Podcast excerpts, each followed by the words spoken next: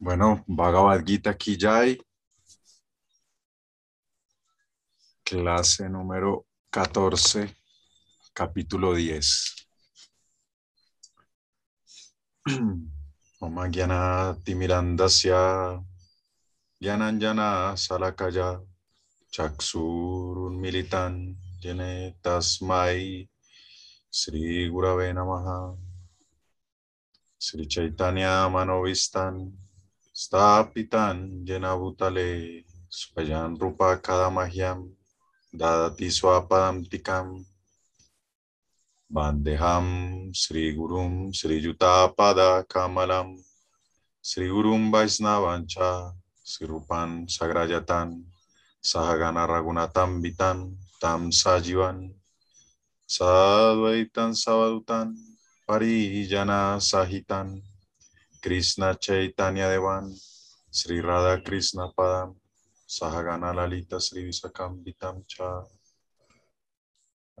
Vishnu Padaya Divya Gyana Pradajine Srimate Paramadvaiti Swami Nyasirupine Saranagata Bhaktevya Sudavakti Vidajine Visudavakti Siddhanta Taradharani Sevine Nama Krishna Parama Prestaya Patita Vatsaladmane Vimala Tatuadiratma Harijanayate Namaha. Nama Om Vishnu Padaya Krishna Prestaya Utale Srimate Bhaktivedanta Swami Itinamine. Namaste Saraswati Deve Gauravani Pracharine Nirvirsesa Sunyavadi Paskatya Satarine He Krishna Karuna Sindhu Dinavando Jagatpate Gopesa Gopika Kanta Radha Kanta Namostute Tapta Kanchana Gourangi Radhe Brindabanesvari Brisavanu Suti Devi Pranamami Hari Priye Vanchakalpatarubhyacha Kripa Sin Dubhya Evacha Patitanam Pavanebhyo Vaisnavebhyo Namo Namaha. Sri Krishna Chaitanya Prabhu Nityananda Sri Advaita Gattadar Sri Vasadi Gaura Bhakta Vrinda. Hare Krishna Hare Krishna. Krishna Krishna Hare Hare Hare Rama Rama Hare Hare Brindayai Tulasi Devyai Priyayai Kesevasacha Krishna Bhakti Pradevi Satyavatyai Namo Namaha. Mukhan Karoti Vachalan Pangu Langayate Giri Ya Kripatanaham Bande Sri Guru Dinataranam. Por por la misericordia de Krishna el Maestro Espiritual, un cojo puede cruzar montañas, un ciego ver las estrellas del cielo, un mudo recitar elocuente poesía. Bhagavad Gita aquí ya. Bueno. Mm.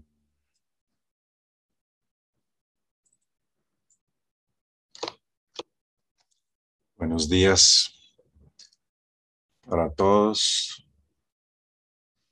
Bueno, muy feliz de seguirnos reuniendo alrededor del estudio del Bhagavad Gita, esta obra cúspide de los, de los Vedas, la esencia de los Vedas. Y, y bueno, entonces nos encontramos estudiando o, o, entramos a estudiar el capítulo 10 del Bhagavad Gita, después de haber estudiado el Raja, Raya Gugya Yoga, ¿no? que es conocimiento más secreto, más confidencial. Y en donde pues Krishna nos está explicando pues entonces pues donde Krishna pues se había, re, había revelado como como bastantes secretos con relación al, al Bhakti Yoga, ¿no?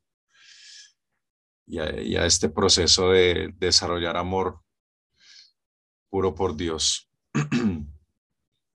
como, como veíamos en el, en el último verso del, del capítulo del capítulo 9, ¿sí?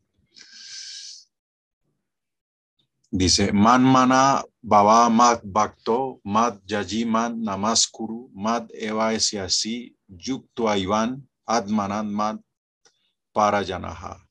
¿No?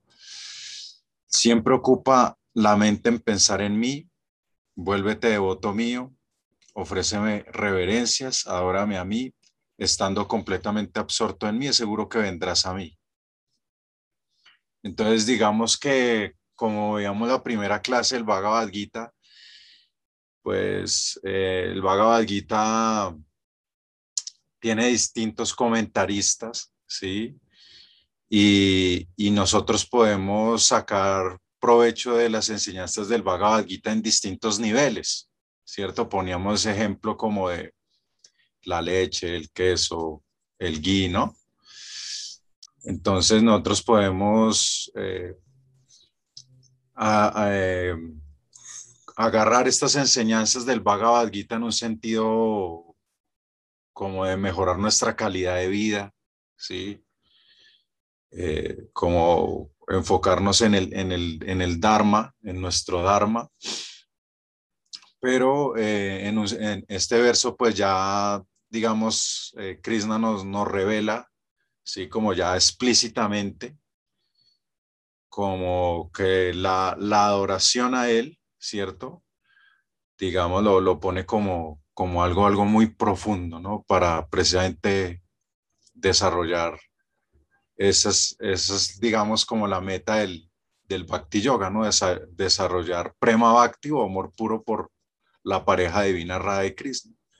Por eso acá dice, pone estos cuatro aspectos que son claves en, la, en la práctica del bhakti, que es siempre pensar en Krishna. Entonces, sin importar qué, qué estemos haciendo, ¿no? Incluso si estamos haciendo una actividad para Krishna, pues también pensar en Krishna, ¿no? Eh, volverse devoto, ¿no? Dice Mad Bhakto, ¿sí? Mat Bhakto, ¿no? Mi devoto. Eh, namas, mat Namaskuru, ¿no? Ofréceme pranams, ofréceme reverencias y adórame. Entonces, este poníamos, terminamos la clase pasada con este verso, en donde Krishna, pues, digamos que se destapó ahí.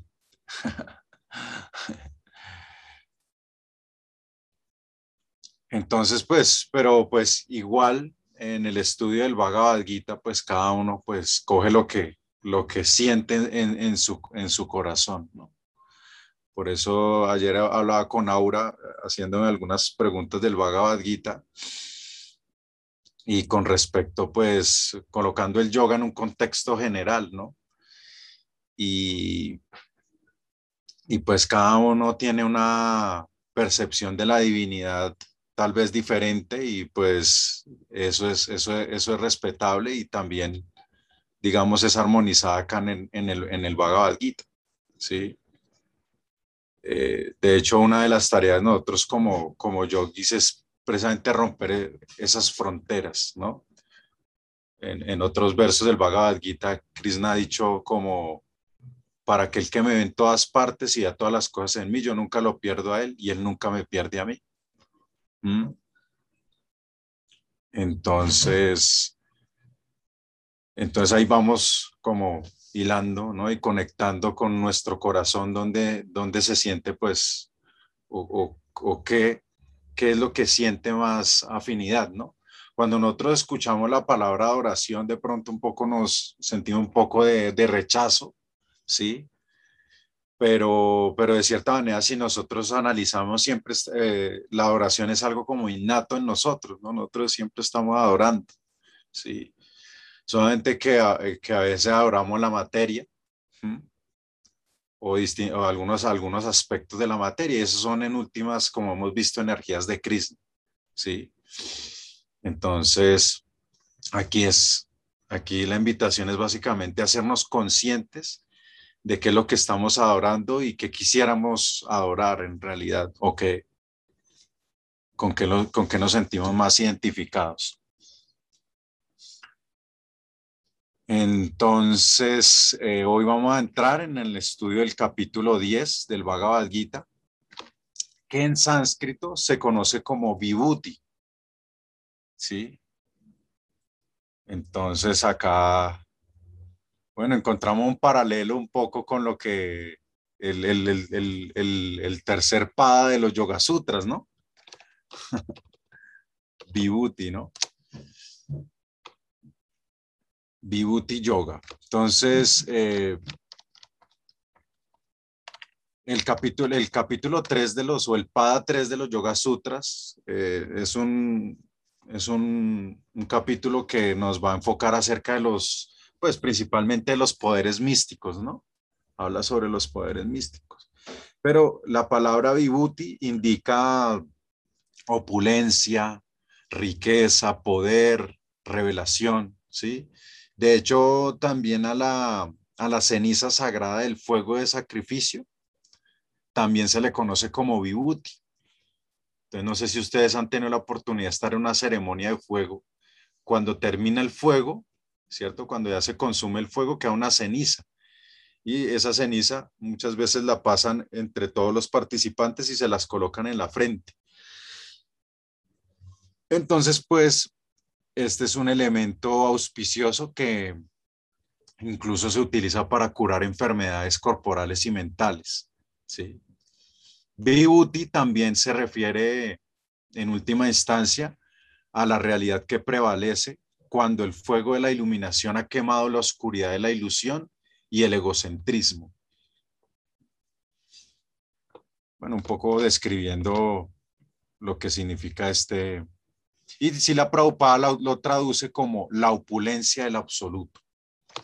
Entonces, en este capítulo, pues vamos a encontrar cómo Krishna le va a revelar a Arjuna distintas, de, distintas opulencias, ¿sí? Que del Supremo, de él mismo.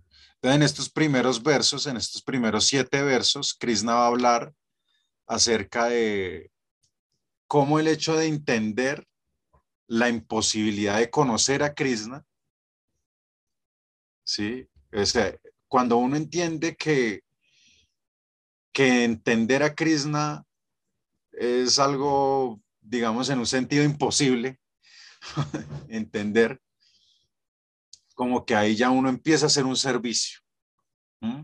De cierta manera, como que lo podríamos ver como que entender algo tan grande que algo que, que está que, y que no podemos entender algo que está sobre nuestro sobre nuestro sobre nuestras capacidades ese hecho de, de entender ese pedacito como que ya empieza uno a, a ubicarse en el, en, el, en el plano del servicio devocional sí y claro si uno se pone a analizar sí porque de cierta manera uno está diciendo hay algo por encima mío hay algo que está por encima de mí, que ya se me sale de, contexto. Siempre cito una frase de Silas y Armaras que dice, si el infinito, si el infinito pudiese ser comprendido por el finito, dejaría de ser infinito. ¿Mm? Entonces, es natural que algunas cosas nosotros no, no, no la podamos entender. Y eso es sano, eso es, uno no se debe sentir mal por eso. ¿sí? Como que hay unas cosas que, que se me salen, o sea, no, no, no las puedo entender, ¿cierto? En mi, como mis reducidas capacidades, ¿no? Si el infinito pudiese ser comprendido por el, por el finito, dejaría de ser infinito. O sea, como que el infinito tú no lo puedes en, encapsular. Entonces, bueno, ahí eh, eh, eh, es precisamente esto, estos primeros siete versos lo que nos tratan un poco de indicar. Pero igual hay esperanza, ¿no? Porque si la hacía armara, no termina la frase ahí, él dice, pero si el infinito no pudiese mostrarse al finito, también dejaría de ser infinito. Entonces, él se puede, él se puede revelar, ¿sí? Y, y precisamente una forma en que se empieza a revelar es cuando nosotros empezamos a entender este, este aspecto. Entonces vamos a leer estos versos para, para aclarar un poco más este punto. Eh, Ana María, puedes empezar ahí con el primero. La Suprema Personalidad de Dios dijo, vuelve a escuchar, oh Arjuna, el de los poderosos brazos, como tú eres mi amigo querido. Para beneficio tuyo voy a seguir hablando y voy a impartir un conocimiento que es mejor que lo que ya he explicado. Entonces digamos que en este verso pues se, describe como el hecho de escuchar en asociación de devotos ansiosos de avanzar en la conciencia de Krishna, lo fija uno en el servicio devocional. Entonces, como que uno se debe arrimar también a como, como personas que estén como con ese gusto, ¿no? Con ese ansia de, conocer acerca del Supremo y eso también lo va a uno a, contagiar. Eh, mm. Le damos el verso 2, eh, Iskra, porfa.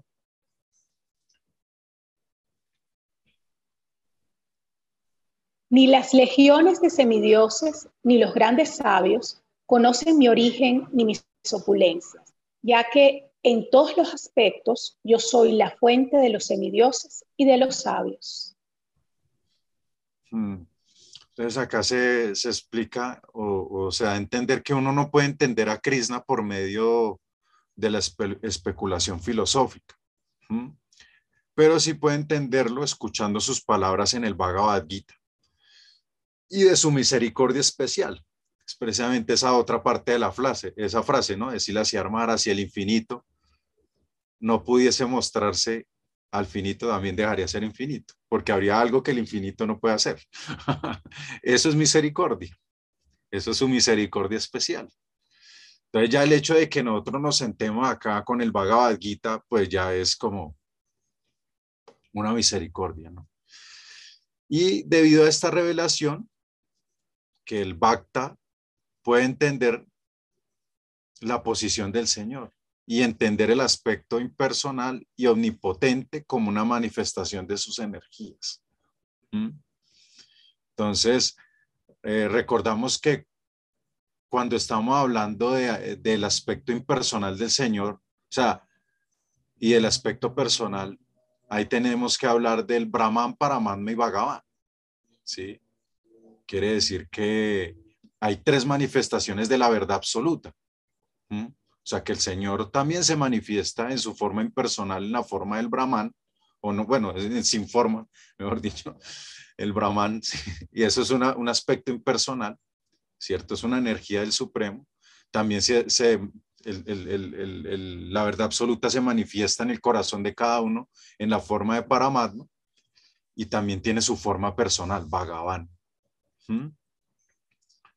Entonces, eh, de cierta manera, para algunos es más, es como más lógico, ¿cierto? Entender al Supremo de una forma impersonal, ¿sí? Eso es como el primer, el, primer acercamiento, ¿sí? De cierta manera entender a Krishna como la fuente de todo, que es precisamente va a ser como, como algo que, que va a llevar este capítulo, pues no es algo fácil, no es algo como fácil de asimilar. ¿Cierto? Y eso ya lo, lo, hemos hablado, ¿no? Ni para el señor Brahma era fácil de asimilar, ¿no? Como un pastor. No. Entonces, pero ahí vamos como en este, en este nivel, ¿no? Pero em, por lo menos entender que, que, pues llegar a este punto de entendimiento de pasar como de, adorar la materia, adorar el aspecto impersonal del Señor, ya es un avance. Pero pues no nos debemos quedar ahí, esa es la invitación de Cristo, ¿cierto? En cómo adorar las energías del Supremo.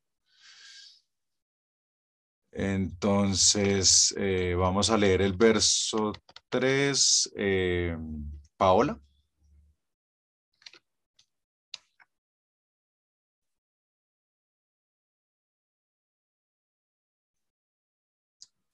O eh, Andrea Carmona.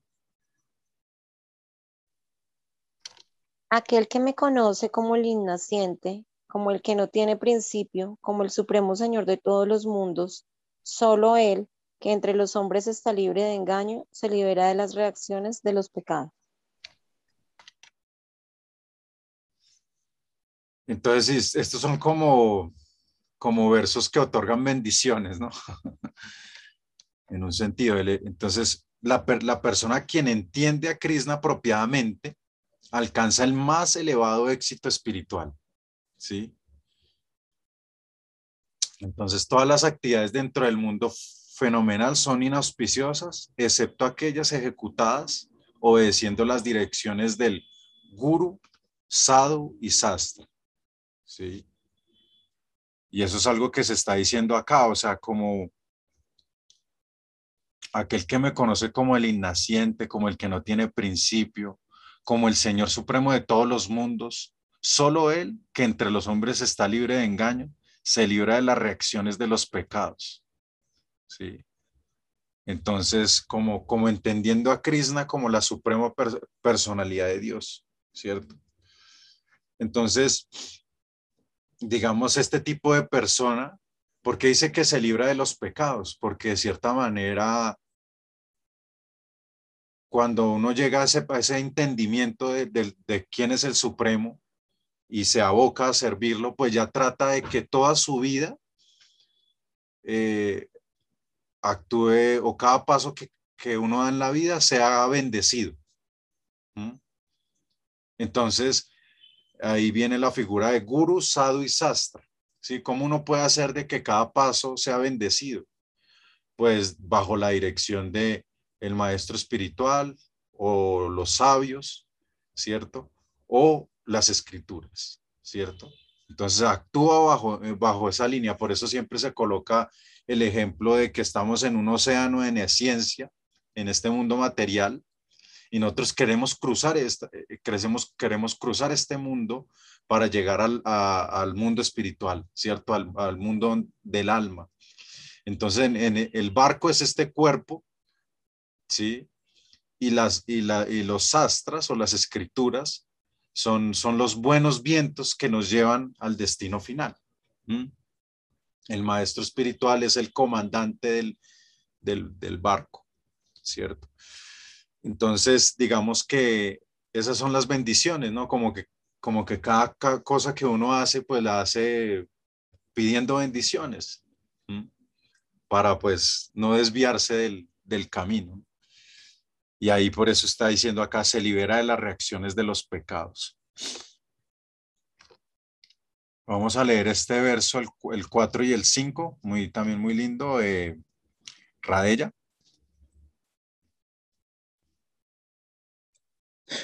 La inteligencia, el conocimiento, la ausencia de duda y engaño, la indulgencia, la velocidad, el control de los sentidos, el control de la mente, la felicidad, la aflicción, el nacimiento, la muerte, el temor, la valentía, la no violencia, la ecuanimidad, la satisfacción, la austeridad, la caridad, la fama y la infamia. Todas estas diversas cualidades de los seres vivos solo son creadas por mí. Entonces acá pone distintos aspectos, ¿no?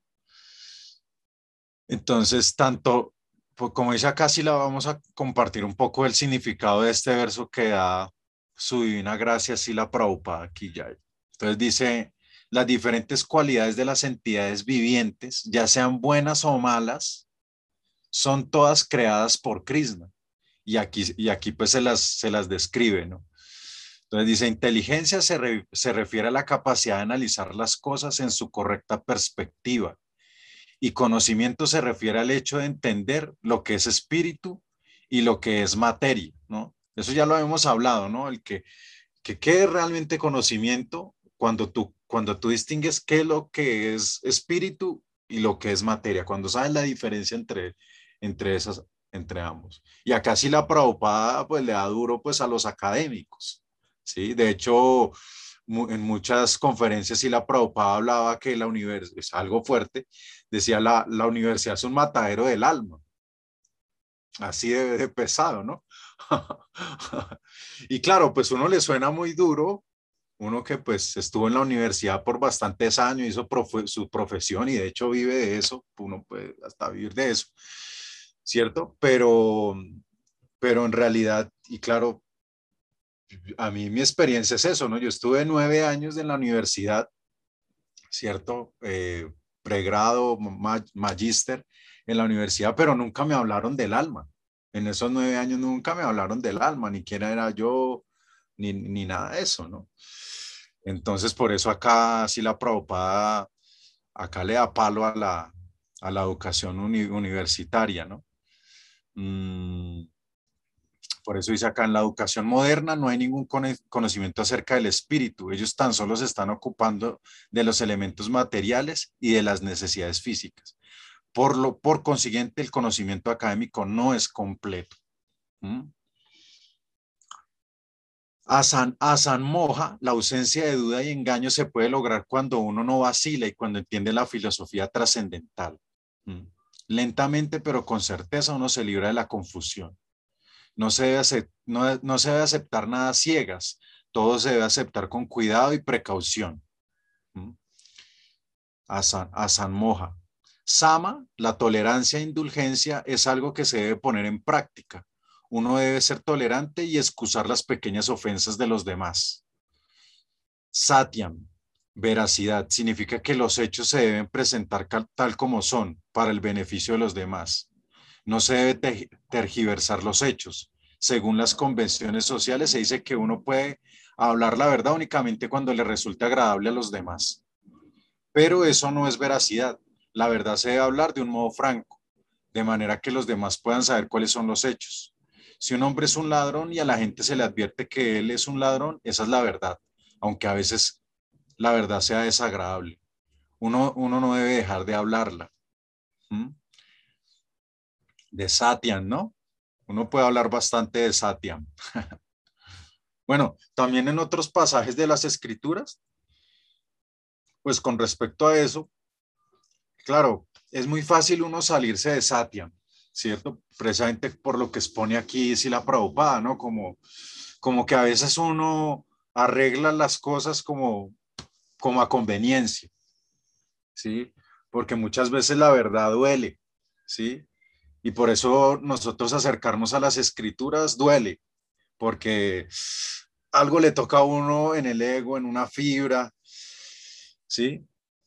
Pero en otros pasajes de las escrituras también se dice que también uno debe saber cómo decir las cosas, ¿sí? Y ese es un error a veces que uno tiene al acercarse a esta filosofía, porque, porque uno se puede volver muy ortodoxo, ¿cierto? Y como muy como muy cuchilla, ¿sí? Como, eh, uy, eh, eh, con respecto incluso a la, a alimentación, ¿sí? Entonces uno, le, uno puede hasta decir, ay, pero usted no sabe comer, usted lo que está comiendo es pecado, usted lo que come, usted come muerto, imagínese, usted come muerto, usted come cadáver, uf.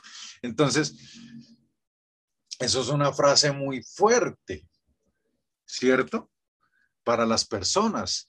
Y en el ego de las personas que reciben eso, aunque sea verdad, ¿sí?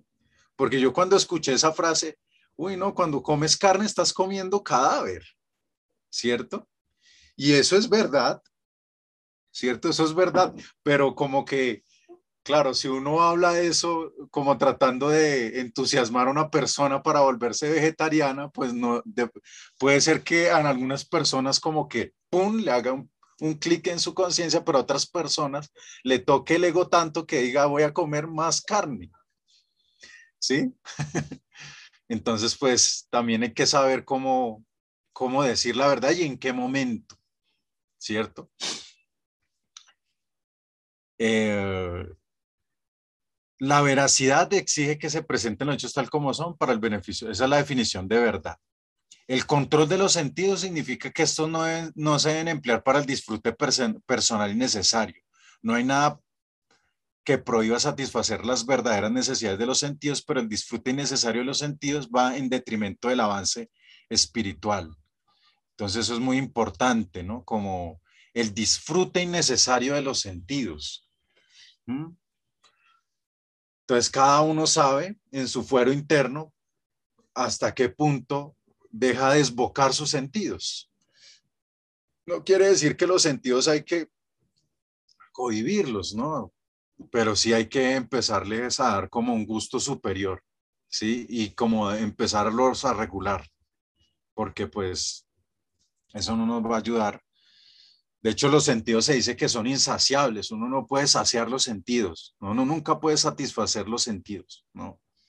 Entonces siempre van a estar insatisfechos, entonces la, la jugada no es satisfacerlos, porque entre, entre más nos esforcemos por satisfacer los sentidos, más insatisfechos van a estar. Por lo tanto, se debe reprimir el uso innecesario de los sentidos. Por eso acá, pues, si la propa es muy amoroso, reprimir el uso innecesario. De forma similar, uno debe evitar que la mente se entregue a pensamientos innecesarios. Uf, imagínense. De forma similar, uno debe evitar que la mente se, se entregue a pensamientos innecesarios. ¿A cuánto a veces uno, como se dice acá a veces, echar globo, como a veces uno se pone a echar globo, ¿no? Como pensando en quién sabe qué vaina. Yo, pues, yo soy uno de ellos, ¿no? Que a, mí veces me gusta como formarme como castillitos en el aire, imaginarme si, incluso no tanto, no solamente el futuro, sino y el pasado. Ah, si yo hubiera dicho esto, ¿no? Y me pongo a maquinar eso en la mente. ¿cierto? Como otra vez a recrear la misma situación y, imaginarme cómo hubiera podido ser mejor, ¿cierto? O, el futuro que se dice, ¿no? Entonces uno vive en una nube, ¿no? Entonces eso, y, y uno a veces disfruta en esos viajes, ¿no? Y hay, y hay líneas que solamente se dedican a eso, ¿no? Como a imaginar. ¿cierto? A imaginar, esa es la, la esta, y, y, por eso les gustan los viajes astrales, ¿cierto? Hay gente que le llama la atención los, salirse del sutil, sacar su astral y hacer sus viajes y sus, y sus, y sus cosas por ahí, arman una vida. Pues eso me explicaba alguna vez un gnóstico. Dijo, nosotros hacemos nuestra vida bien organizadita en el campo sutil. Como bien en el campo sutil, todo, todo muy organizado, consciente. Pero es como ir uno, como dice Krishna, eh, si tú adoras a los fantasmas, vas a los fantasmas, porque tú te metes en un plano fantasmagórico y vas, vas a terminar como más fantasma, porque es lo que tú estás. Entonces, por eso acá dice, si la propa se entrega a pensamientos innecesarios, eso, eso se, se denomina sama. Uno, uno, no debe perder el tiempo en considerar cómo hacer dinero. Bueno, este es otro pensamiento más burdo, ¿no? Eso es un mal uso de la capacidad de pensar. La mente se debe utilizar para entender la necesidad fundamental de los seres humanos y ello se debe, presentar de un modo autoritativo. La capacidad de pensar se debe desarrollar, desarrollar en compañía de personas que sean autoridades en las escrituras, personas santas, maestros espirituales y aquellos cuyo pensamiento está sumamente desarrollado. Entonces, claro, pues lo, vuelve otra vez al sadhu sangha. El sadhu sangha es la asociación con sabios. Entonces, cuando tú te asocias con sabios, pues ya empiezas como también a tu mente se empieza a alinear con estos, con estos pensamientos, con estos ideales. ¿no? Sukam, el placer o la felicidad, siempre debe proceder de aquello que sea favorable para el cultivo de conocimiento espiritual del proceso de conciencia de Cristo. E igualmente aquello que es doloroso, que causa aflicción, es aquello que es desfavorable para el cultivo de la conciencia de Krishna. Todo lo que sea favorable para el desarrollo de la conciencia de Krishna se debe aceptar y todo lo desfavorable se debe rechazar. Entonces eso, bueno, eso, eso, eso se ve ahí muy simple, pero, pero en realidad también las escrituras muestran cuáles son las cosas favorables y cuáles son las cosas desfavorables. ¿Sí? Eso lo, lo explica Rupa Goswami en un libro que se llama El, Néctar de la de la instrucción, el upa de Sambrita, ¿sí? En los versos 2 y 3, ¿no? Acá está, acá, este también está aquí. A ver, miremoslo acá. Ay, para no salirme de aquí voy a hacer esto. Este es otro libro que vale la pena también estudiar, el Upa de Sambrita. Mire, dice, cuando alguien se rea demasiado en las siguientes seis actividades, ¿sí se está viendo este verso o, o se quedó en la página? Queda arruinado su servicio devocional. Uno, comer más de lo necesario o acumular más fondos de los requeridos. ¿Sí? Atiajara, eso se llama atiajara. ¿Sí? Cuando, cuando alguien come más de lo necesario acumula, más fondos de los requeridos. Eso se llama atiajara. Esto, estas son seis cosas que arruinan la ejecución del, del bhakti, el del bhakti puro. Prayasas cha, prayasas cha, dice esforzarse demasiado por cosas mundanas que son muy difíciles de obtener.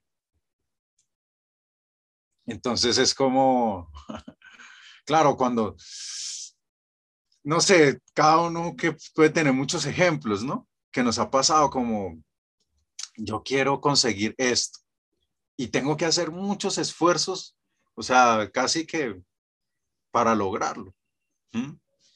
Entonces, eso es, eso es prayasas, esforzarse demasiado por cosas mundanas que son difíciles de obtener, porque a uno se le puede ir la vida en eso. El otro es prayalpo. Prayalpo es hablar innecesariamente sobre temas mundanos. Eso dice que cuando uno habla sobre temas mundanos es prayalpo. ¿Mm? Ni llamagraha.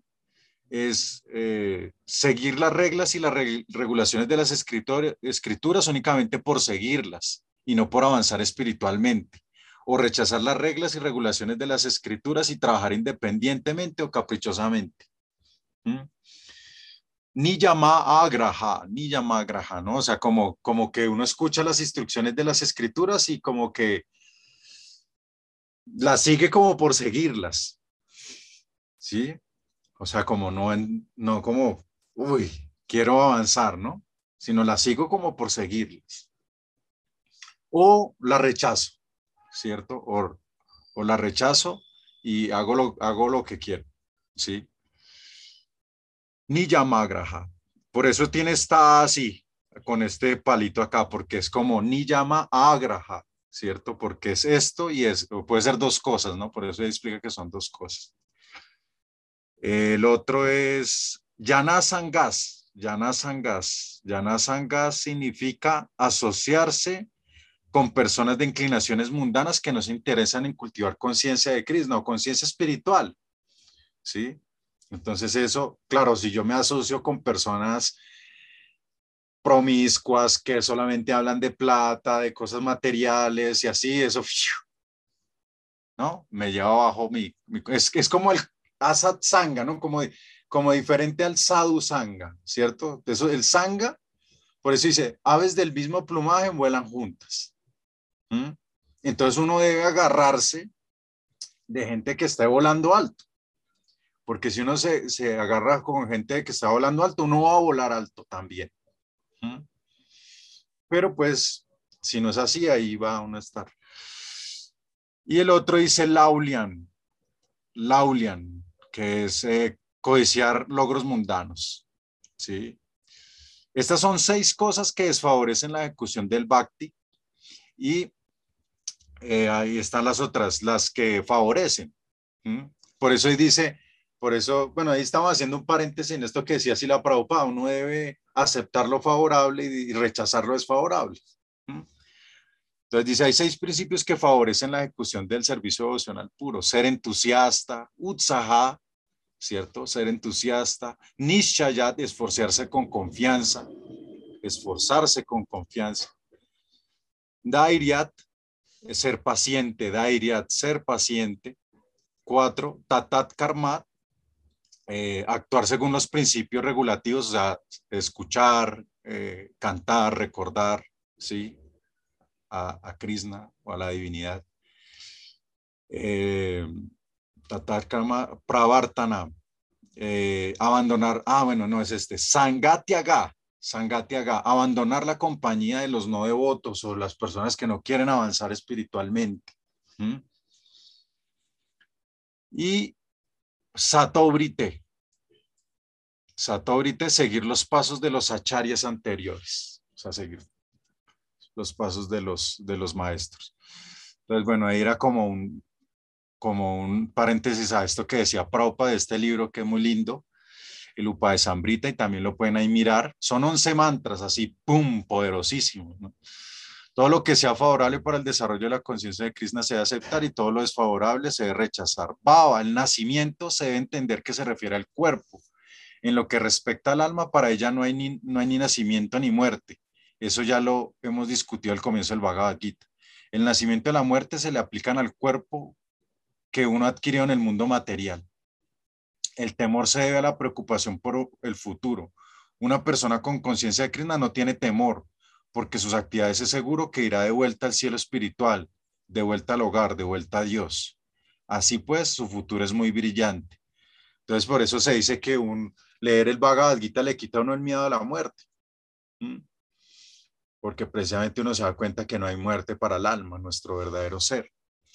Otros, sin embargo, no saben lo que el futuro les depara. Ellos no tienen conocimiento de lo que la siguiente vida les depara. De manera que por eso se hallan en un estado de ansiedad constante. Si queremos librarnos de la ansiedad, entonces lo mejor es entender a Krishna y siempre estar situado en el plano de la conciencia de Krishna. De, modo estaremos, de este modo estaremos libres de todo temor. En el Bhagavatam se declara, Vayan duitiya vini Vinivesataha Siat. El temor, acá está un Avinivesa, ¿no? ¿Qué es Avinivesa? Acá está metido acá. El eh, Avinivesa, ¿no? Ese, ese, es un klesha, ¿no? Dentro de los Yoga Sutras, ¿no? Como el, el miedo a la muerte. el temor lo causa nuestra absorción en la energía ilusoria. Entonces es eso, o sea, si nosotros nos abocamos por la parte espiritual, ese avinivesa va a desaparecer, ese temor a la muerte. Pero aquellos que están libres de la energía ilusoria, aquellos que están seguros que no son el cuerpo material, que están seguros que son partes espirituales de la suprema personalidad de Dios y que por ende están dedicados al trascendental servicio de la divinidad suprema, no tienen nada que temer. Su futuro es muy brillante. Ese, temor es una condición propia de las personas que no se dañan en estado de conciencia de Krishna. Abayam o la valentía solo puede existir en aquel que se haya en estado de conciencia de Krishna. Bueno, y así sigue, ¿no? Vamos a seguir en otro verso. Terminen de leer este significado porque, bueno, y en realidad, pues claro, aquí no nos da, digamos, en este, eh, en este curso del Bhagavad Gita no nos da para, para leer todos los versos y los significados de Sila Prabhupada, porque pues eso nos da, cada significado es una clase, se podría decir que es una, podríamos leer dos significados y ya, pero pues ese viene como la tarea de, de cada uno, como leerse los significados, porque hay mucho contenido ahí que, que, que, pues a uno se le pasa, ¿no? Mm. Vamos a seguir más bien acá porque nos quedamos ahí. Entonces, eh, Andrea Suárez, el, el 6, porfa. Los siete grandes sabios y antes que ellos los otros cuatro grandes sabios y los manus, los progenitores de la humanidad, provienen de mí, nacidos de mi mente, y todos los seres vivos que pueblan los diversos planetas descienden de ellos. Ah, bueno, voy a mostrar aquí a ver si se ve esto. Acá. ¿Sí se, se ve ahí? Porque, claro, hay muchas cosas en el Bhagavad Gita que uno lee como que no entiende, ¿no? Entonces, eh, aquí vemos los Sapta Rishis, ¿cierto? Estos son los aquí, aquí se refiere en este verso, dice los siete grandes sabios. Entonces, ¿cuáles son estos? Sapta en, sánscrito es siete, Rishis son los sabios, ¿sí? Entonces, estos son los Sapta Rishis, ¿no? Vasista, Visvamitra, Bharadwaja, Gautama, Atri, Kasyapa, Yamadagni. Cada, hay, hay asanas que honran cada uno de estos sabios, ¿no? y asanas no, bastan, no, no muy sencillas que digamos, ¿no? Pisbamitra, Basista, ¿no? Bharadwaj, ¿no? Casiapa. Sí, por eso no ve que hay relación incluso entre las posturas, ¿no? ¿Cierto? Porque, por ejemplo, esta es muy parecida, ¿no? Porque uno puede llegar de Vasistasana a Casiapasana, ¿no? Yo, Iskra sabe cómo. Pueden seguir a Iskra para todas esas posturas. y entonces, y, y, también en el verso dice, y, y los siete grandes sabios, y, ante, y antes que ellos, los otros gran, cuatro grandes sabios. Entonces se refiere a los cuatro Kumaras, ¿sí? Bueno, esto ya nos, nos remonta, o sea, para profundizar más acerca de la vida de ellos y dónde fueron representativos, que son cuatro brahmanas así puros, son niños que andan desnudos por el universo, pero son grandes sabios. Son los, los cuatro kumaras, ¿cierto? A ellos son los que se refieren. Y los, los manos son los eh, progenitores de la humanidad, como los administradores del universo, ¿sí? Y aquí muestro, estos son 14, ¿sí? Entonces los manos también se, eh, tienen periodos donde van rigiendo está Swayambúa. Bueno, el Bhagavatam explica más que todo sobre todos estos, más detalladamente, y el, en el periodo que nosotros nos encontramos actualmente está rigiendo este, Vaisvaswata Manu, Vaisvaswata Manu. O sea que ahí están los nombres. Simplemente esto lo hago como, lo coloco aquí, no como para aprendérselo ni nada, no va a aparecer en un quiz ni nada de eso, pero como cultura general, digámoslo así, como cultura general. Eh, listo, vamos a mostrar otra vez aquí. Volvemos aquí. Entonces a esto se refiere. Entonces lo que está diciendo acá Krishna es que todos ellos, ¿cierto? Es, como un pequeño análisis genealógico del universo en su, en su carácter como Padre Supremo.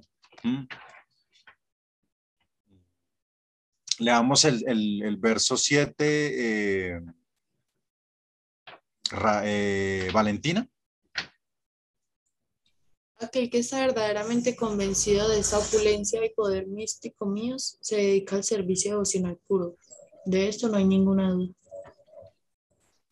Entonces, digamos que con este verso se termina este grupito de versos en donde, en donde pues Krishna está escribiendo que su origen, su origen es imposible de entender, pues él es la fuente de todo. Y lo, que, lo que ha sido creado, o sea, lo que ha sido creado entre, entre ellos nosotros, ¿cierto? Y sus energías no, no puede entender independientemente la naturaleza de su propia fuente. Y quien comprende este hecho sirve a Krishna con devoción. Entonces, a menos que uno entienda la grandeza de Krishna, uno no puede fijarse en, en la devoción. Vamos con otro grupo de versos que digamos, se catalogan como los versos, como el resumen del Bhagavad Gita. De hecho, esto eh, es declarado por uno de los acharyas de esta línea que se llama Visvanatha Chakrabarti Thakur, que este es el Chatur Sloki del Bhagavad Gita, como los cuatro versos principales del Bhagavad Gita. Son los que vienen a, a continuación del 8 al 11. Se llama el Chatur Sloki del Bhagavad Gita. Entonces, digamos que ahí está sintetizado todo el Bhagavad Gita en estos cuatro versos. Entonces, prestémosle bastante atención. Entonces, acá pues Krishna va a describir la opulencia de su posición como la fuente de todo, el anhelo de sus, de sus devotos por amarlo y servirlo y su propia, y su propia reciprocidad con este anhelo. Entonces, la, la esencia del Gita es expresada en estos cuatro versos. Entonces, vamos a leer el primero, el verso 8, eh, para Mesbara. Yo soy la fuente de todos los mundos materiales y espirituales. Todo emana de mí. Los sabios que saben esto perfectamente se dedican a mi servicio devocional y me adoran con todo su corazón. Entonces, fíjese, gracias. Entonces, fíjese lo que dice acá. Yo soy la fuente de lo, todos los mundos, de, los, de lo material, de lo espiritual. Todo emana de mí. ¿Mm? Ah, entonces acá, eh, pues no, no, es, no es solo este verso, pero este verso sintetiza muchos versos védicos que confirman la posición suprema de Krishna, ¿sí? Y que por, por conocer esta opulencia uno puede alcanzar la realización de lo que viene en los siguientes tres versos, ¿sí? Mm, vamos a leer entonces. Bueno, y el Bhakta está convencido de que Krishna es la fuente de los semidioses, de los prayapatis, de la fuente de todo, imagínense. Leamos el verso 9, Dianita. Sí, señor. Verso 9. Los pensamientos de mis devotos puros moran en mí. Sus vidas están plenamente consagradas a mi servicio y ellos sienten gran satisfacción y dicha en iluminarse siempre entre sí y en conversar siempre acerca de mí. Mm. Entonces, por conocer a Krishna como la fuente de todo, los devotos no pueden seguir viviendo sin él. De tal modo, ellos lo adoran con gran anhelo. ¿Mm? Mm. Entonces, un, un, devoto puro glorifica las cualidades y los pasatiempos del Señor Supremo 24 horas al día. Ellos, ellos tienen el corazón y el alma sumergidos en Él y disfrutan al discutir acerca de Él.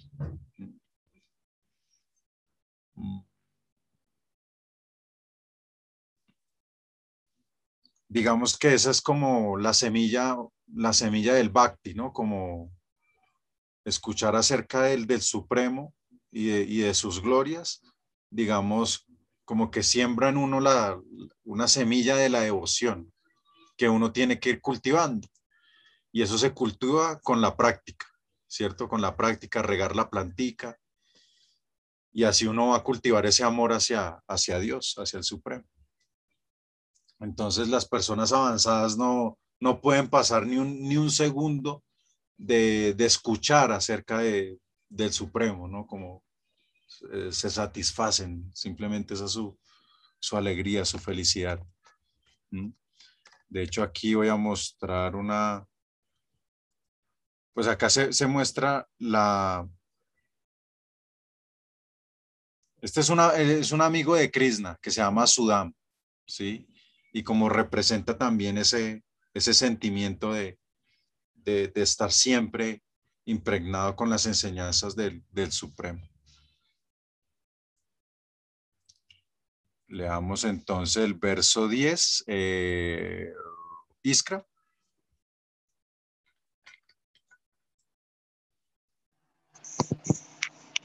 Aquellos que están constantemente consagrados a servirme con amor, yo les doy la inteligencia mediante la cual pueden venir a mí.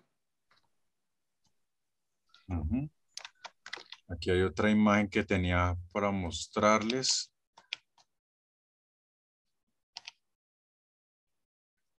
Entonces sí, o sea, como que digamos que en este mundo material terrible y todo, la Budi, ¿cierto? La Budi es eh, entregada pues a los que están consagrados a servir al Supremo y, le, eh, y, esa, y esa inteligencia me permite llegar a él, al Supremo. ¿Mm? Miramos acá una,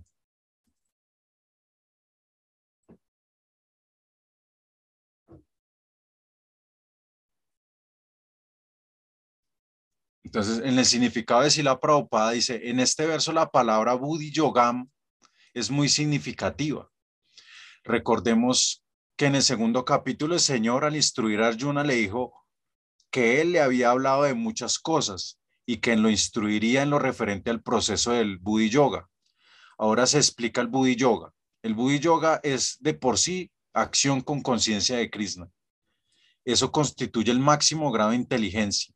Buddhi significa inteligencia y yoga significa actividades místicas o revelación mística. Cuando uno trata de ir de vuelta al hogar, de vuelta a Dios y se entrega por entero al cultivo de conciencia de Krishna por medio del servicio devocional, su acción se denomina Buddhi, Buddhi Yoga. En otras palabras, Buddhi Yoga es el proceso mediante el cual se sale del enredo del mundo material. La meta última del progreso es Krishna. La gente no lo sabe, por lo tanto la compañía de los devotos y un maestro espiritual genuino son, muy, son cosas muy importantes. Uno debe saber que la meta es Krishna y cuando se establece la meta, entonces el sendero se recorre lenta pero progresivamente y se alcanza la meta final. Entonces acá también si la Prabhupada coloca la, la, como un paralelo entre los diferentes tipos de yoga que pues hemos ido estudiando. ¿Sí? Mm.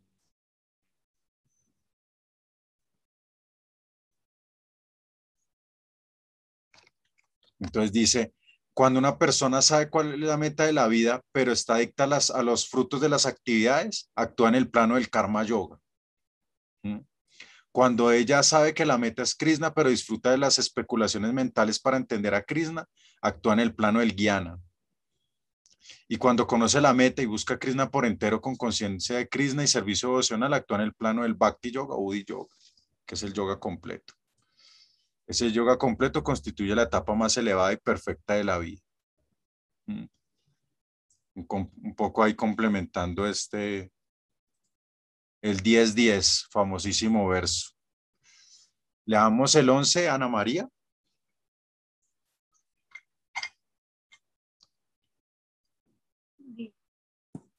Once. Para otorgarles una misericordia especial, yo, morando en sus corazones, destruyo con la deslumbrante lámpara del conocimiento la oscuridad que nace de la ignorancia. Mm. Entonces, la verdadera inteligencia del devoto, que supera la ignorancia que cubre el corazón en cada nacimiento, es concedida por Krishna, como se describe en, en este texto. El Señor entra en el corazón de su devoto tal como una abeja entra a una flor de loto. ¿Mm? En otras palabras, el entendimiento de Krishna no depende de la educación, sino de la rendición. Krishna mismo se revela desde adentro. Cuando uno remueve la oscuridad de su corazón estudiando el Bhagavad Gita, uno puede rendirse completamente a Krishna. En ese punto, Krishna se encarga del devoto y le provee lo que necesite.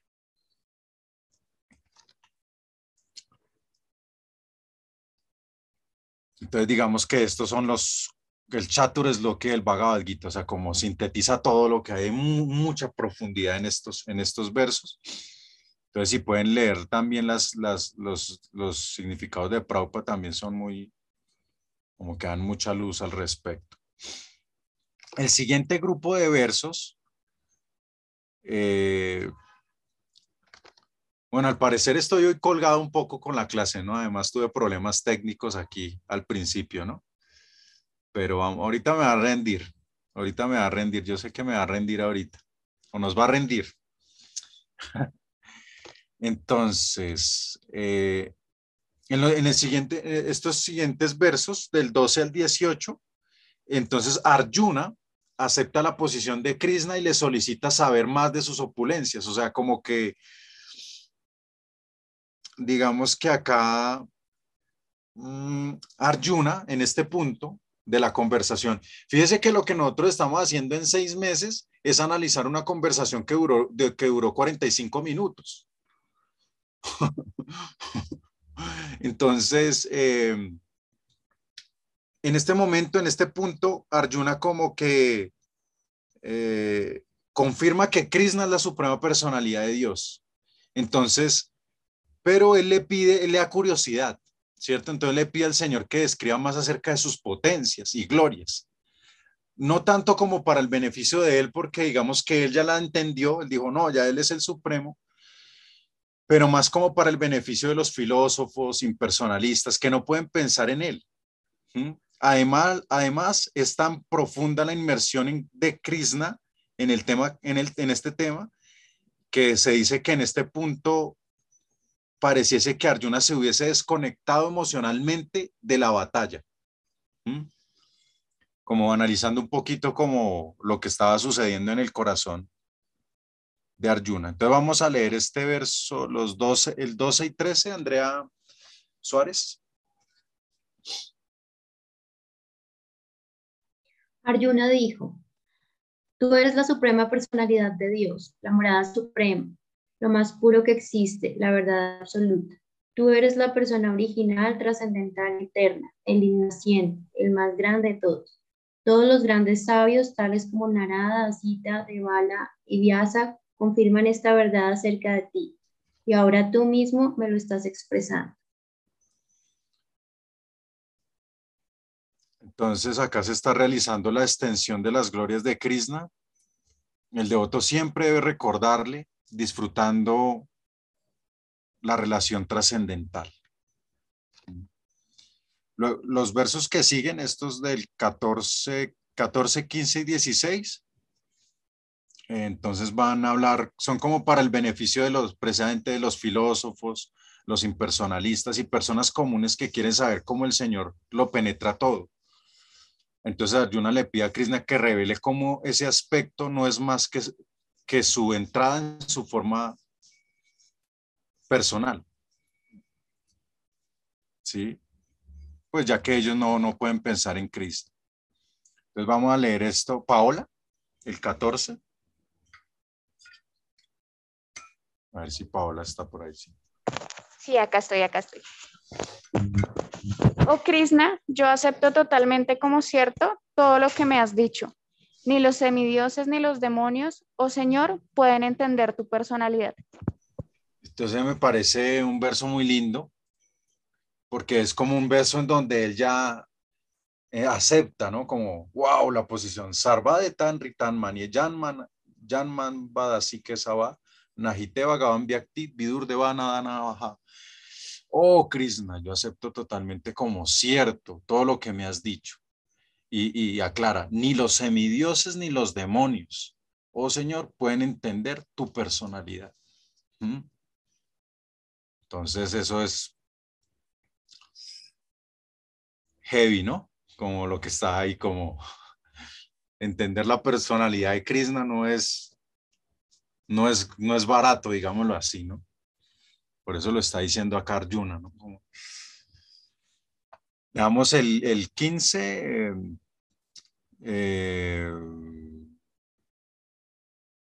Andrea Carmona.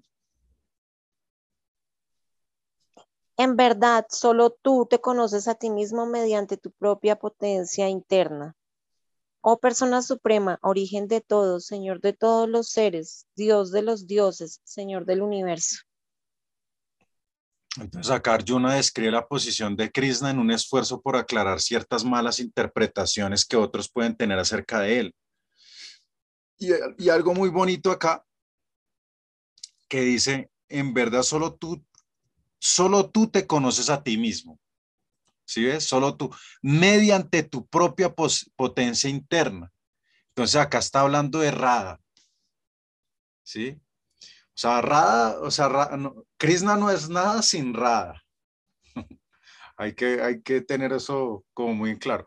Solamente que Radharani es como tan elevado, ¿cierto? El aspecto femenino de la divinidad, ¿cierto? La consorte de Krishna es tan elevada que ella, ella, es, ella es low profile, ella le gusta un bajo perfil, o sea, hace mucho, pero no ningún reconocimiento, ¿cierto? Entonces, ah, y, y claro, en, una, en, una, en, unas, en algunas líneas Vaisnavas, o sea, como que, como no sé si ya lo había hablado alguna vez, como decir Rada, no, no, nosotros no, imagínense, con esta boca hacemos tantas cosas que pronunciar el nombre de Rada no, no, no, no, no merecemos, ¿no? En algunas líneas, ¿no? Acá se habla de la, de la potencia interna, ¿no? Por eso me gusta mucho la serie Radha y Krishna porque, porque ahí está también está, está exaltando la posición de Radha, ¿no? Y de hecho la posición de Radha también es, uno se puede ver como Radha también, ¿no? En un sentido, ¿cierto? Como, porque Dianita más o menos sabe, no sé en qué capítulo ella vaya, va como en el 100, no sé. Entonces, eh, eh, de cierta manera, viene a este mundo, pero olvida a Krishna, ¿cierto? Eso es lo que pasa. Radha eh, viene a este mundo, pero olvida a Krishna. Entonces estamos nosotros igual. nosotros olvidamos a Krishna. Entonces, y para, para ir en ese proceso de otra vez estar en esa posición con Krishna, eh, pues pasamos por muchos obstáculos y, es, y precisamente en, las, en, la, en, la serie se muestra eso, ¿no? Cómo vencer el miedo, los celos, el apego, bueno, todos esos eh, obstáculos están ahí. Pero ya uno ve como en el capítulo 300 y pico, como ya, como ya Raya como que va diciendo, ah, ya puedo entender a Krishna, ¿cierto? Entonces, eh, cuando yo leí esto dije, ah, claro. Y, y, en realidad Rada es la que entiende a Krishna. Nadie, ni siquiera nadie de los que estaban ahí es como entiende como, ¿por qué Krishna hace esas cosas y hace aquello? Así, ya sabe. Entonces acá pues Arjuna, no sé, estas son palabras de Arjuna, en, donde nos está mostrando una revelación de él, donde dice, solo tú te conoces a ti mismo, mediante tu propia potencia interna. Oh persona suprema, origen de todo, Señor de todos los seres, Dios de los dioses, Señor del universo. Entonces, por eso buscamos, muchas veces buscamos para entender a Krishna, entrar en la jurisdicción de Radharani, ¿sí? Para poder entender a, Krishna. De hecho, claro, ayer precisamente leía algo de, de, la ciencia confidencial del Bhakti Yoga, en donde lo que se llama Radha, en el servicio a Radha. Y en realidad para servir a Krishna nosotros debemos acercarnos a Radha, ¿no? ¿sí? Servir a Radha. Y, porque, y de hecho Radha es más importante que Krishna porque, porque Krishna se, se, se somete al amor por él, ¿no? Y la representante del amor por él es Radha. Y digamos, en este plano material, Radharani es Gurudeva, es el maestro espiritual, ¿sí? Es el representante de Radharani en este plano. Leamos el verso 16. Eh, Rade, Rade, ya. Eh, por favor, háblame en detalle de tus poderes divinos, mediante los cuales estás omnipresente en todos estos mundos. Entonces Arjuna acá pide esta información para el beneficio de la gente común. Verso 17, Valentina. Oh Krishna, oh místico supremo, ¿cómo he de meditar constantemente en ti? ¿Cómo habré de conocerte? Oh, suprema personalidad de Dios, en qué diversas formas debe ser recordado. Mm, entonces Ayuna quiere que Krishna describa las características de su manifestación material, a través de la cual personas pueden meditar en él. Verso 18 para Mesbara.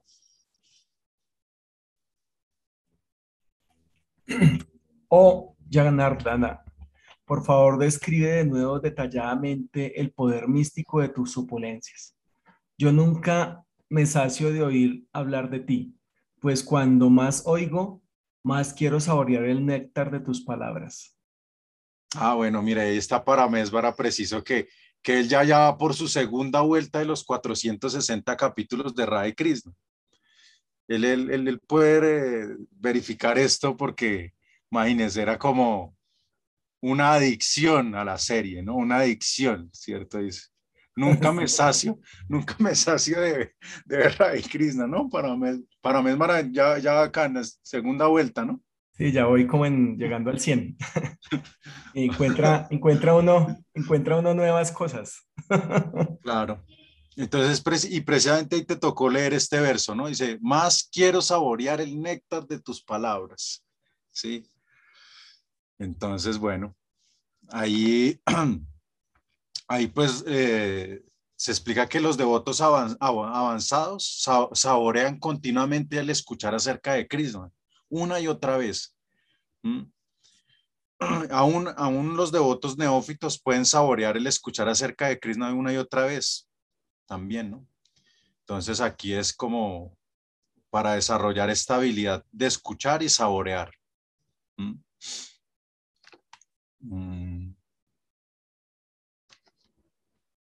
Entonces, en los versos que siguen, esos vamos a leerlos más rapidito, del 19 al 42, bueno, los últimos, estos últimos versos, ya se hablan de las opulencias de Krishna como tal, ¿cierto? Entonces, como que en respuesta al pedido de Arjuna, Krishna describe las más prominentes entre sus opulencias infinitas. De hecho, está, va a escribir 72 opulencias.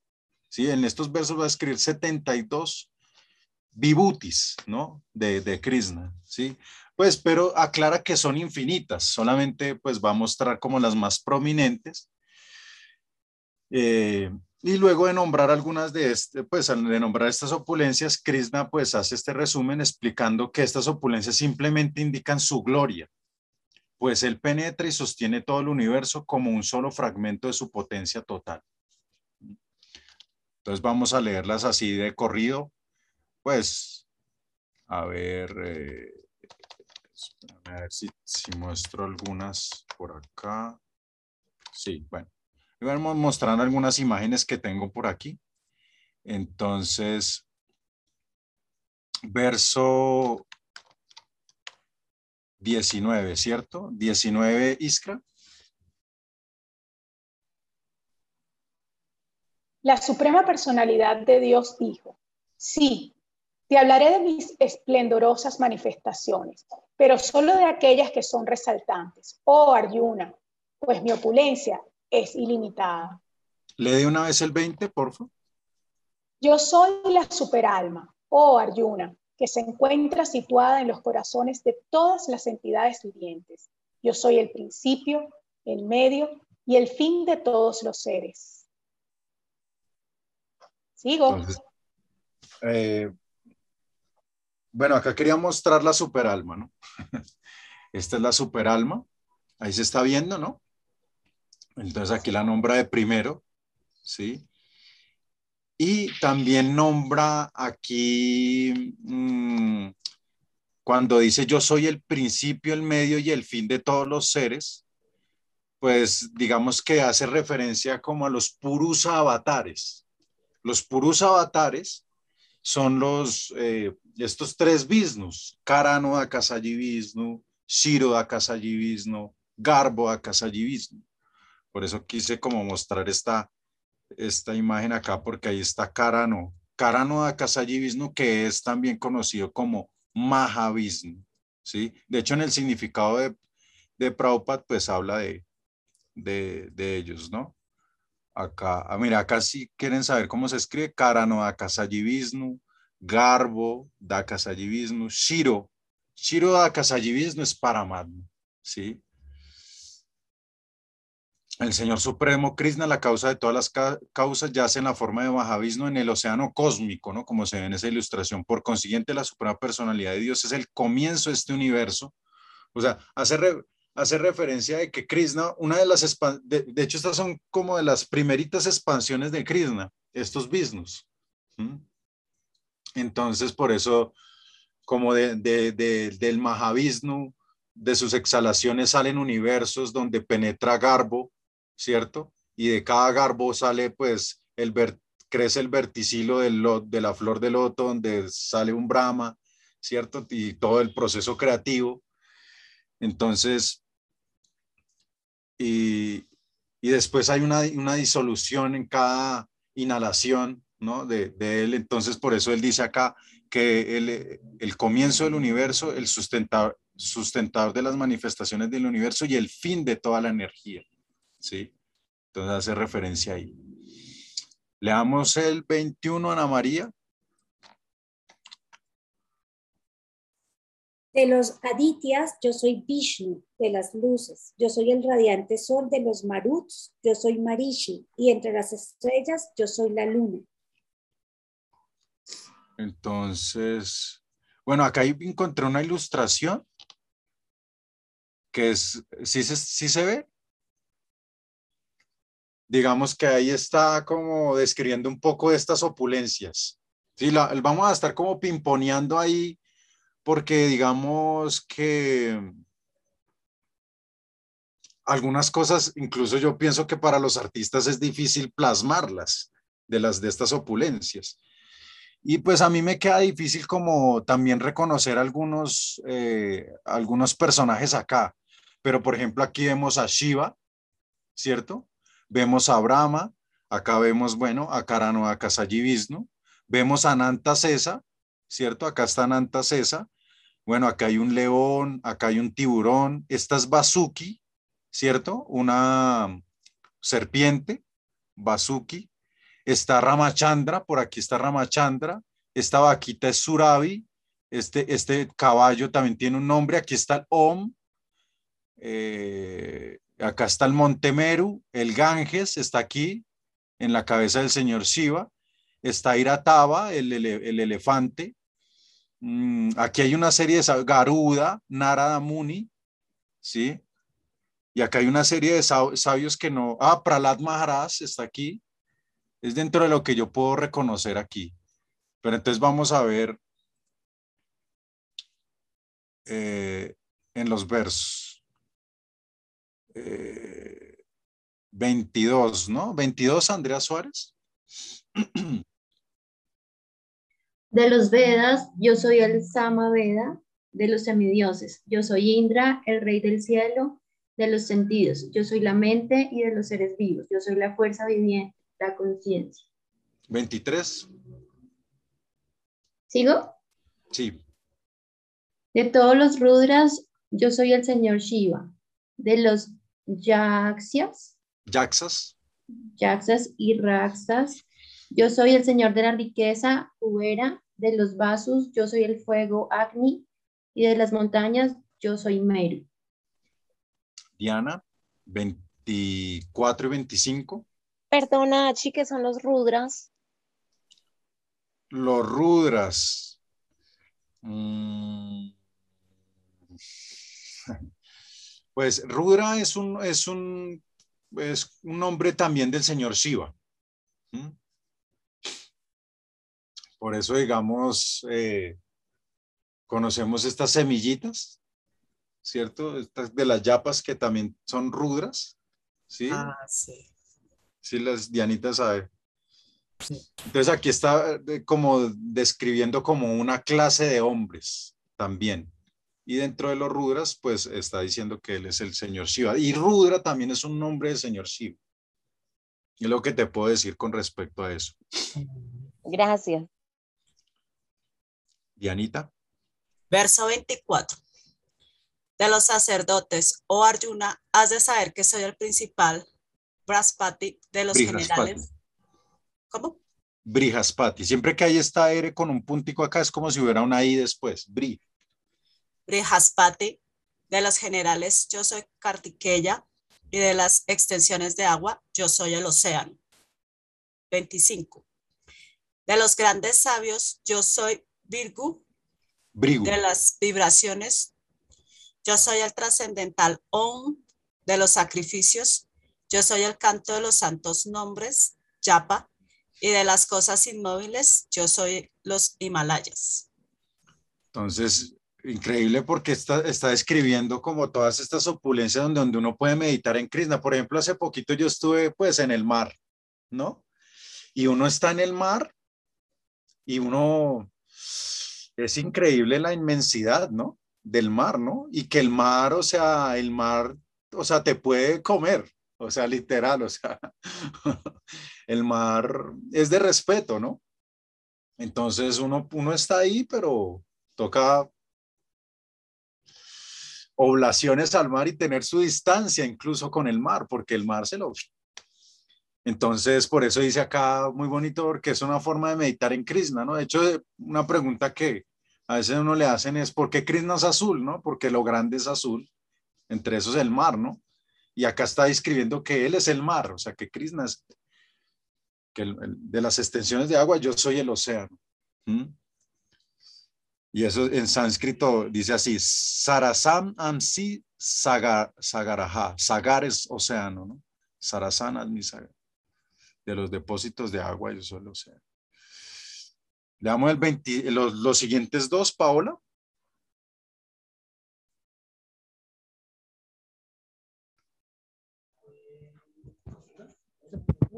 El 26, ¿sí? ¿26 y 27? Sí. De todos los árboles, yo soy el árbol baniano, y de los sabios entre los semidioses, yo soy Narada. De los Gandharvas, yo soy Chitrarata. Y entre los seres perfectos, yo soy el sabio Kapila. El otro dice, de los caballos, sabed que yo soy Ucha, Ucha Israva. Chaisrava, que se produjo mientras se batía el, océano para obtener néctar. De los elefantes señoriales, yo soy Airebata, y entre los hombres, yo soy el monarca. Gracias. Entonces ahí nos vamos, vamos hilando, ¿no? Con lo que estaba acá, ¿no? Este es, este es el nombre de este caballito. Uchaisrava, ¿no? Uchaisrava, ¿no? Ese es este caballito.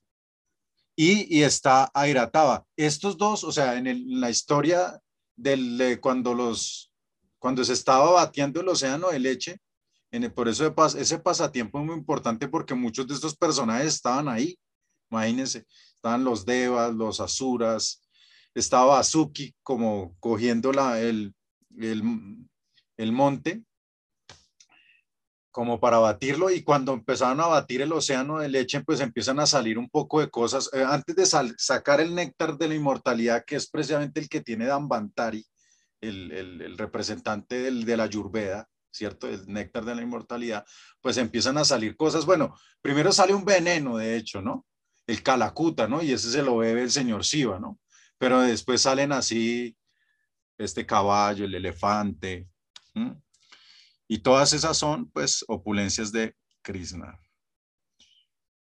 Eh, siguiente- los siguientes dos, Andrea Carmona. De las armas soy el rayo, entre las vacas soy la surabi, de las causas de la procreación soy Kandarpa, el dios del amor, y de las serpientes soy Basuki. De las nagas de muchas cabezas yo soy Ananta, y entre los seres acuáticos yo soy el semidios Varuna. De los antepasados difuntos yo soy Ar- Ariyama, y entre los agentes y entre los agentes de la ley, yo soy Yama, el señor de la muerte. Entonces ya vamos hilando ahí como estos personajes, está ahí Kapila, está Yama, está Varuna, ¿no? Kandarpa acá hace referencia a Cupido.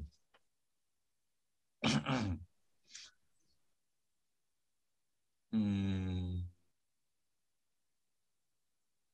Claro que pues Krishna también tiene una encarnación en donde es Mohini Murti que encanta incluso a millones de cupidos. Listo, siguientes. eh, Radella.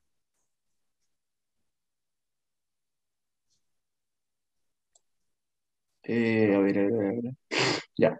Entre los demonios, Daitias, yo soy el devoto Pralat. Entre los subyugadores, yo soy el tiempo.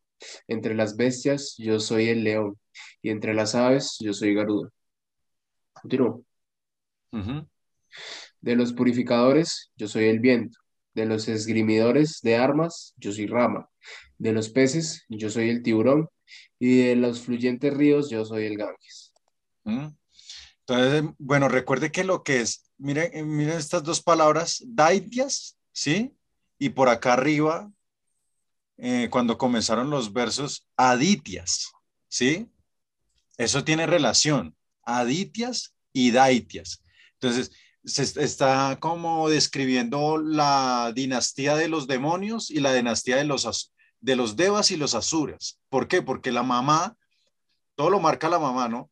La mamá de los, eh, de los semidioses es, Aditi. Y de los, de los asuras es Diti. Ambas eran esposas de, bueno, Srimon Bhagavatam, Kardama Muni, ¿no? Entonces, eso sale en las dinastías. Entonces, por eso acá dice, de, la, de las dinastías de los semidioses, pues yo soy Vishnu. Digamos que Vishnu es como, como el, el, el que representa como más el, eh, esta dinastía, como el, el, aunque pues claro, Vishnu es como el jefe, ¿no? El gran jefe, ¿no? Que está acostado y, y todos hacen, hacen cosas, ¿no? Ahí encontramos Brahma, ¿no? Sí, Brahma es el abuelo. Entonces, estos son de, de, los aditias. cuando referencian a eso. Y, aquí dice, eh, ¿cuál era? Los Daitias. Entonces los Daitias es la dinastía entre los demonios y, dentro de los demonios encontramos Pralat, porque Pralat Maharaj es hijo de Hiranyakasipu, que es un demoniazo así, ¿cierto? Entonces, eh, por eso dice que, que él es Pralat, ¿no? Dentro de la dinastía de los, de los demonios, ¿no? Mm, listo, sigamos con el 32 y 33, el 32, eh, Valentina y los dos que siguen, mejor dicho. De todas las creaciones, oh Arjuna, yo soy el principio y el fin, y también el medio. De todas las ciencias, yo soy la ciencia espiritual del ser, y entre los lógicos, yo soy la verdad concluyente. De las letras, yo soy la y entre las palabras compuestas yo soy el compuesto dual. Yo soy además el tiempo inagotable y de los creadores yo soy Brahma. Para Mesbara.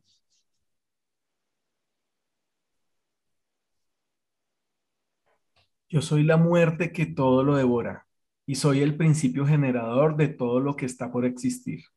Entre las mujeres, yo soy la fama, la fortuna, la manera fina de hablar, la memoria, la inteligencia, la constancia y la paciencia. De los signos del Samaveda, yo soy el Brada Sama. Y de la poesía, yo soy el Gayatri de los meses. Yo soy Mar Margitza, noviembre y diciembre. Y de las estaciones, yo soy Florida primavera. Entonces son distintas formas en las que la, eh, se puede uno conectar con el Supremo, ¿no? hasta la misma gramática, ¿no? con las letras, la gramática, eh, ahí está hablando de compuesto dual, imagínense, ¿no?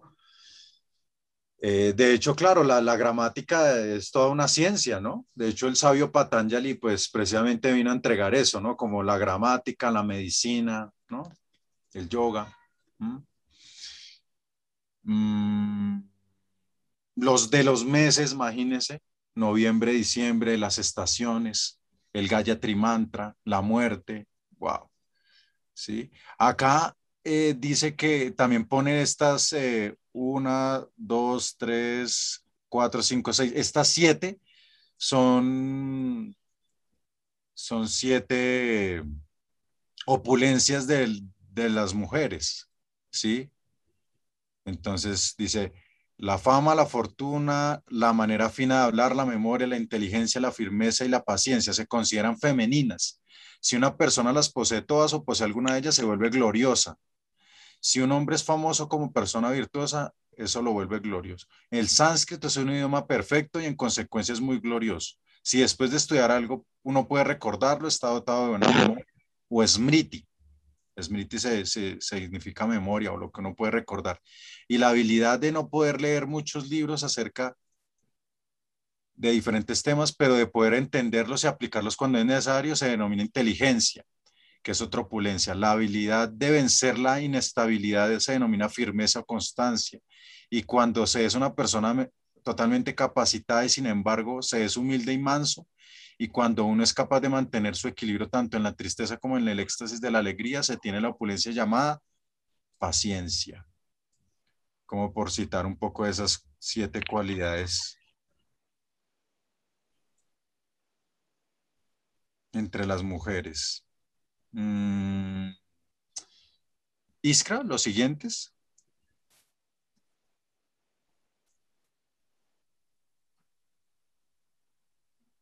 Desde el 36, ¿verdad? Sí. Yo soy también la apuesta de los tramposos y de lo espléndido soy el esplendor. Yo soy la victoria, yo soy la aventura y yo soy la fuerza de los fuertes. De los descendientes de Brishni, yo soy Vasudeva y de los Pándavas soy Arjuna. De los sabios, yo soy Vyasa y entre los grandes pensadores soy Ushana. Entonces, ah, bueno, acá algo para aclarar que este Vasudeva que está refiriendo acá es Baladeva. ¿Mm? Es Balaram. Pues sabemos que Vasudeva es el papá de, de Krishna y Balaram, ¿no? El esposo de Baki. Pero eh, aquí en este contexto se, se, se, hace referencia a, esa, a Balaram. O Baladeva también, ¿no? Ahí es está pues como dentro de la explicación aquí que si la Prabhupada, ¿sí? Es Baladeva o Balaram. ¿m? Mm. Vamos en el 38. Ana María.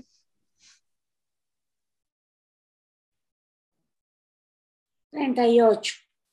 Entre todos los medios para suprimir lo ilícito, yo soy el castigo, y entre aquellos que buscan la victoria, yo soy la moral. De las cosas secretas, yo soy el silencio y yo soy la sabiduría de los sabios. 39 de una vez. Además, oh Arjuna, yo soy la semilla generadora de todas las existencias. No hay ningún ser, móvil o inmóvil, que pueda existir sin mí. Entonces, bueno, ahí con eso terminan las, pues estas 72, 72 opulencias de Krishna. Y bueno, pues Arjuna está interesado en que todas estas personas, filósofos y personalistas puedan conocer al señor, el Señor omnipenetrante, ya que si ellos estudian las diferentes opulencias y expansiones del Señor, podrán comprender su posición y fijar su mente en, en la oración a Krishna. Entonces le damos el 40 a Andrea Suárez. Oh poderoso conquistador de los enemigos, mis manifestaciones divinas no tienen fin. Lo que te he dicho no es más que un simple indicio de mis infinitas opulencias. Entonces. Krishna, Krishna solo aquí, gracias. Krishna solo ha dado unos pocos ejemplos de sus ilimitadas opulencias. Gracias. Dianita, el 41. Has de saber que todas las creaciones opulentas, hermosas y gloriosas, brotan tan solo de una chispa de mi esplendor. Entonces, cada maravilloso rasgo del mundo material o espiritual no es sino una manifestación fragmentaria de la opulencia de Krishna. Y vamos con el último verso, 40, eh, Paola, el 42. Pero ¿qué necesidad hay, Arjuna, de todo este conocimiento detallado? Con un solo fragmento de mí mismo, yo estoy omnipresente en todo este universo y lo sostengo. Entonces, pues nadie puede igualar ni sobrepasar a Krishna. Si uno se ocupa en servicio devocional, aun cuando pueda tener apegos o tendencia a, a desviar el conocimiento, pues debido a que persista, puede realizar esta opulencia, o sea, puede realizar estas opulencias místicas del Señor, ya que el propio Señor se le revela. Un devoto que obtenga esta realización se concentra en el Señor Krishna, la fuente de todo. Entonces también explican que los semidioses, los filósofos, los hombres comunes y los impersonalistas no saben que el aspecto omnipresente del Supremo, que todo lo penetra y que a ellos tanto les atrae, es solo una expansión de las energías de Krishna deseando conferirles misericordia y ayudarlos a que puedan también pensar en el Señor con amor, aquí se recitan las oraciones famosas donde Arjuna proclama a Krishna como el Señor. Supremo Brahman. ¿Quién puede estudiar perfectamente esta descripción de las energía- energías del Señor, al igual que los devotos, podrá fijar su mente en la oración a Krishna. Entonces, bueno, ahí nos rindió, ¿no? Pensé que no, no íbamos a lograrla, ¿no? 42 versos. Pero bueno, igual, pues claro, pasamos así muy por encima de, de muchas cositas acá. Eh, me gustó pues igual este, este diagramita, porque pues ahí, eh, pues como que puede uno observar algunas de estas opulencias ahí. Y pues eh, como todo, ¿no? En el estudio de las escrituras siempre se dice que hay un orden, que hay unos libros, una serie de libros que Sila Prabhupada, como de, conferencias de Sila Prabhupada, ¿no? Como más allá del nacimiento y la muerte, volver a nacer, mm, eh, el cazador y el sabio, venciendo el destino, preguntas perfectas, respuestas perfectas. Hay una serie de libritos pequeñitos de los secretos de un yogi, de, de, de Sila Prabhupada, y se dice que, que esos son libros que pues ayudan como a uno, como introducción a al Bhagavad Gita, ¿cierto? Al estudio del Bhagavad Gita. Luego del Bhagavad Gita viene el Bhagavatam, el Sriman Bhagavatam, y luego del Bhagavatam viene el Chaitanya Charitamrita. Y se dice que después del Chaitanya Charitamrita viene el Bhagavad Gita.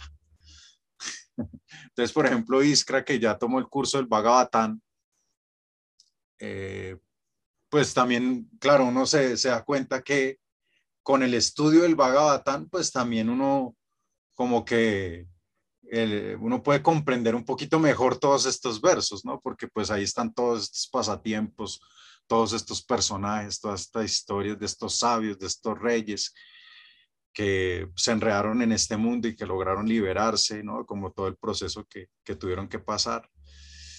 Entonces, pues, todo eso es muy, muy importante en el estudio, ¿no?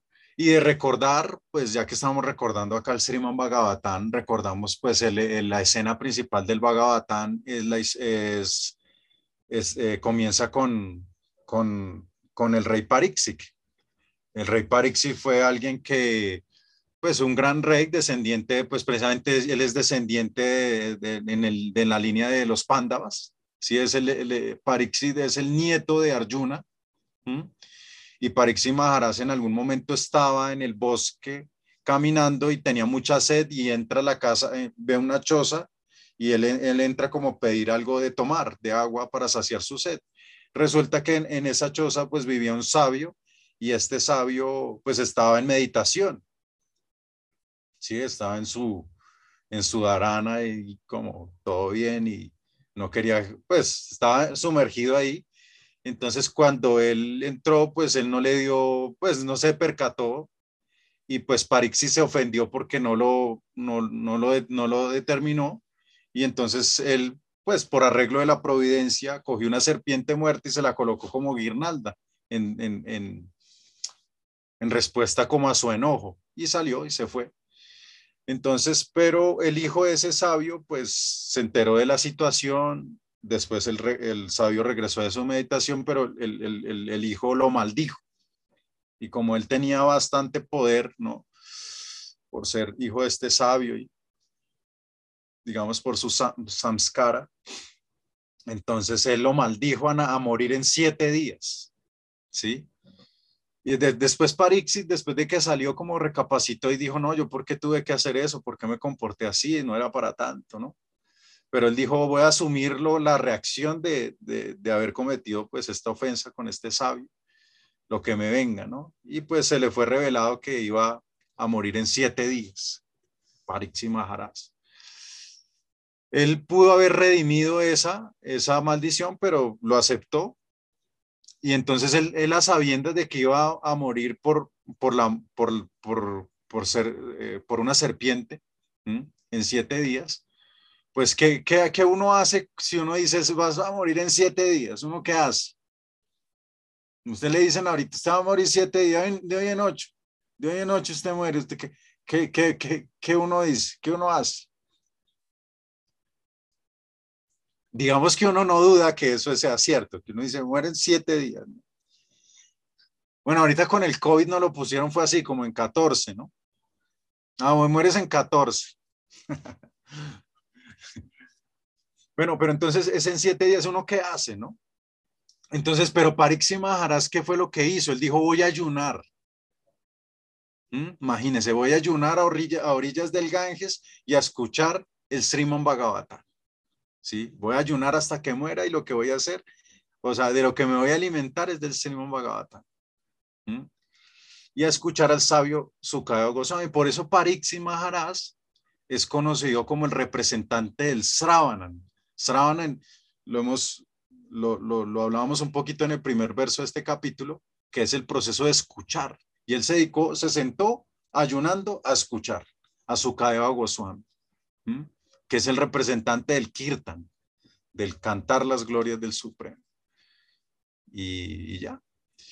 Entonces es muy importante pues en este proceso pues el sravana, ¿no? El, el sí. escuchar. Pero si murió en los siete días, Sí, ah, no hubo indulgencia por, por el ayuno. no. Mm. Él recibió. De hecho, ahí apareció un, un sabio como tratar de, de eh, controlar la serpiente, ¿no? No me acuerdo si era Casiapa o Cardamamuni, pero pues a la final eh, eso era ya el destino, ¿no? Pero pues lo importante fue que lo que nos dejó de enseñanza es que, por ejemplo, él a, pe- a pesar de que iba a morir en siete días, dijo, no me, no me voy a soplar todas las drogas habidas y por haber. voy a disfrutar de este mundo porque me voy a morir, ¿no? Sino él dijo, no, debo es ocuparme en, en conocer las glorias del Supremo, ¿no? Pero él, él, obviamente por, por ese hecho alcanzó la autorrealización, ¿no? Por, por escuchar el Srimad Bhagavatam. Y todos fuimos beneficiados porque de esa, de esa narración. Que ese es el nuestro siguiente curso, ¿no? Para los que quieran seguir profundizando en el estudio de las escrituras, el Bhagavatam. Pero ese ya sí es un resumen, ese sí no lo leemos todo porque son 18 mil versos. Este pues es porque es 700 versos, ¿no? Podemos leerlos, ¿no? Pero 18 mil, bueno, también es algo que ojalá uno se ocupara en algún momento de sus vidas. Bueno, ¿alguna pregunta, algún comentario?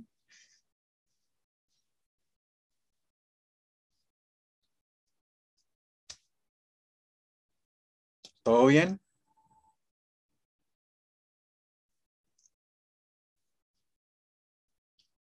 Bueno, entonces muchas gracias ahí por su compañía, por estar ahí firmes, firmes, firmes como Tadasana, dice.